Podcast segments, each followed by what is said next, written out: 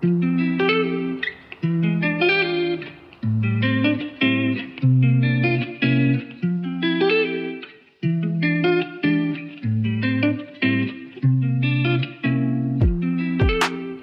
啦！欢迎收听纽西兰的小事记录，我是 Lily，我会在节目中和你分享纽西兰这个国家相关的旅游资讯、当地新闻以及一些生活小事。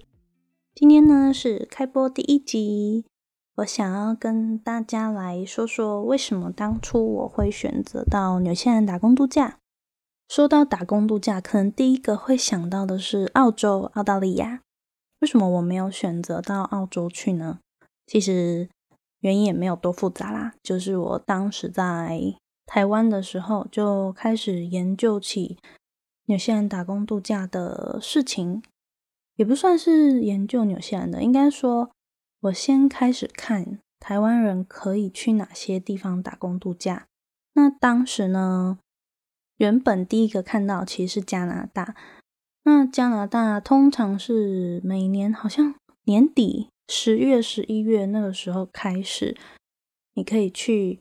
投你的资料，去到一个他们的网站。那那个网站它就会有点像是用抽签的方式，在隔年的年初开始慢慢抽出那个年度可以去到加拿大打工度假的名额。那我那时候其实我已经有投了，但是。我刚好一月的时候去了韩国一趟，我去旅游，就那时候就发现说，嗯，在旅游的过程当中，我就发现，哎，我的信箱里面有一封信，而那封信就是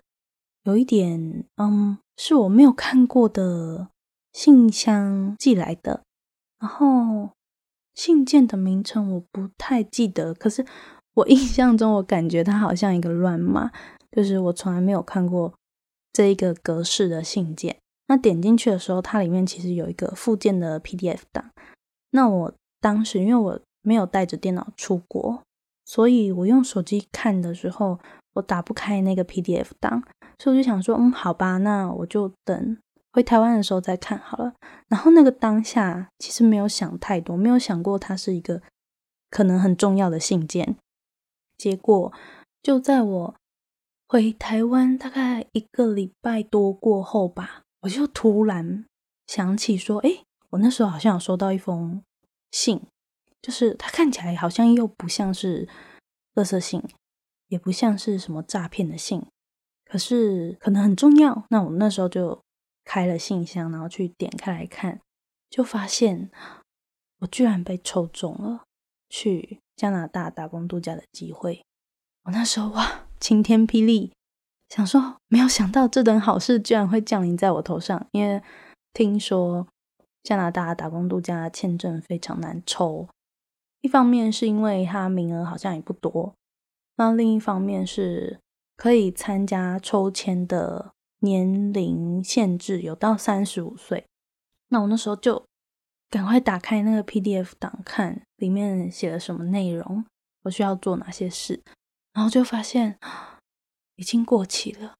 我就在我可能从韩国回来的第二天还第三天，它就过期了。我就这样错过了去加拿大打工度假的机会。然后那时候就一方面很自责，也有点懊恼，说自己没有。花心思在这个上面去多看他几眼，只顾着玩乐。总而言之呢，我就开始好吧，既然加拿大的没有上，就是被我自己抛弃掉了机会，那我就开始找其他哪一些国家还可以打工度假申请呢？那那时候就看看看，一开始先看到日本。那日本的话，因为我日文实在太差了，我就直接跳过。那我想要找一个英语系的国家，那时候就看到，哎，有限的打工度假是六月底，每年的六月底可以申请，不是像澳洲一样是无限名额的，每一年只有六百个人可以去有限打工度假。我就觉得说，哎，好像不错哦，没有很多台湾人，然后可能讲英文的机会比较多，我就觉得。抱着一股冲劲，那时候就开始研究说，有现打工度假要怎么申请，当天的时候要注意哪些事情啊？那纽西兰跟台湾那个时候的时差是四个小时，所以我必须要在早上的六点就守在电脑前面，然后去抢签证。我还记得我当时在大概在抢签证前的一个礼拜吧，我发现我的身份证不见了，因为在在填那个资料的时候，你必须要填你自己国家的。ID 号码是多少？然后还有一些出生地啊，还有一些什么身份证号上面的一些号码，我有点忘记了。反正那个是我如果身边没有身份证的话，我没有办法完成的事情，然后就很焦虑，又开始焦虑，想说该不会这一次又要被我自己的糊涂给错过机会吧？但还好，就在。嗯，前两天、前三天的时候有找到，不然那申请好像来不及去补发的样子。幸好，幸好我当天很顺利的抢到了签证。那时候抢到当下真的是手都在发抖，想说天哪，我真的抢到了，而且我付钱了。我收到确认信了，我真的要去。纽西兰打工度假，当然这一切我都没有跟我爸妈家人事先先跟的跟他们说，我都是完成了之后，那天当天晚上下班回来，我就跟我妈讲，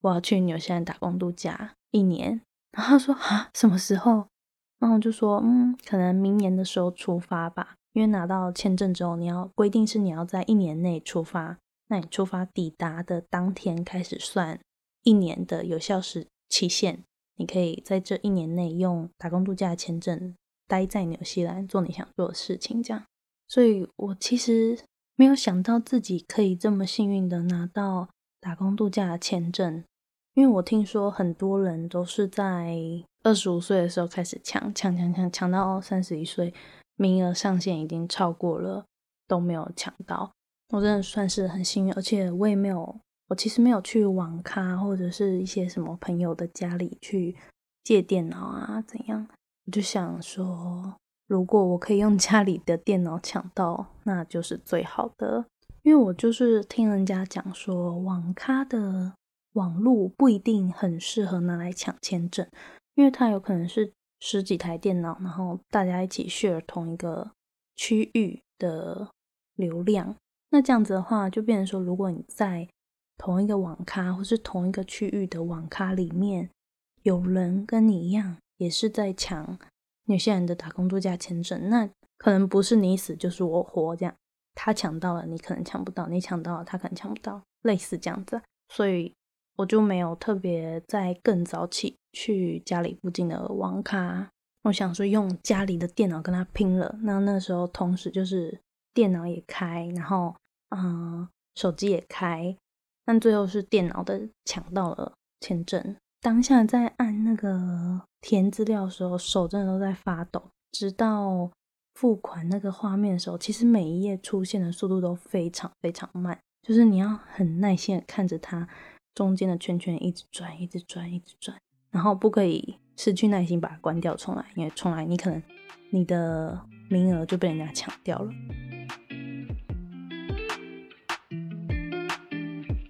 休息一下，进广告喽！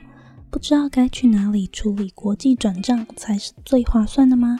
使用 TransferWise，汇率好，手续费低。输入网址 happeninNZ 点 com 斜线 TransferWise 来注册会员，还可以获得一次国际转账免手续费的优惠哦。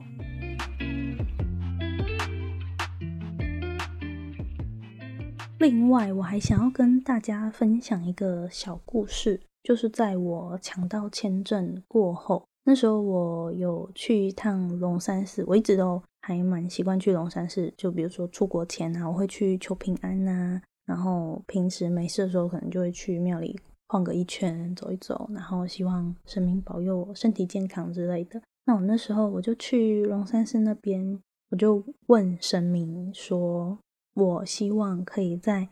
接下来的几年内，就是可能去完纽西兰打工度假，然后再去澳洲打工度假，再去加拿大打工度假，再去日本打工度假，这样我就一次讲了四五个国家。我跟他说，我想要一年去一个国家，我想要到处去走一走，看一看。那神明有没有什么意见呐，或者是指示，可以给我一张签？那我那时候呢是挂了三次的杯都没有，就是都拿不到签。第一关问问题，他都不行不行不行不行，不理我这样。那时候就其实有一点心灰意冷，准备要离开龙山寺的时候，我那时候的伴侣就跟我说：“你要不要就是不要问，不要问那么久，不要问一次就问个四五年的，你就问一年嘛，你就问你去纽西兰会怎么样，这样就好了。”那时候我就听了，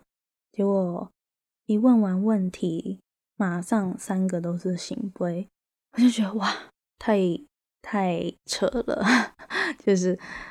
跟上一乱完全不一样的状况。总之呢，我那时候就拿到了一个很好的签，就是说我会有会有贵人相助啊，然后很不错啊。直到现在，我拿了工作签证，在纽西兰开始工作。我回想起来这段经验，我都还是觉得有一点不可思议。当时就是生命都不肯给我其他国家的签，就是我问其他国家的怎么怎么怎么怎么把都没有，就没想到就是单独问了纽西兰之后，就里面签的内容就是说我会我会幸运，然后我会有很多人帮助，然后叫我不要想太多。有需要的时候，贵人都会啵啵啵啵自己出现在身边，这样子。那事实证明也真的是如此，所以我就嗯，心存感激的感谢大家在我有些人打工度假期间对我的帮助，还有一交到一些真的是一辈子的朋友。像比如说，我可能去马来西亚的时候，我会跟这些朋友联络，然后说：“诶，我现在。”要去马来西亚了，你那天空下来给我。我希望大家都可以在有些人打工度假的时候获得人生很棒很棒的回忆。那这一集的分享就到这边啦，我们下一集再见喽！如果有想要留言告诉我的话，欢迎来我的网站有些人的小事记录 happened in n z h a p p e n e d i n n z。或者是你可以到我的 Instagram 留言，账号一样是 H A P P E N E D I N N Z。那我们就下集再见喽，拜拜。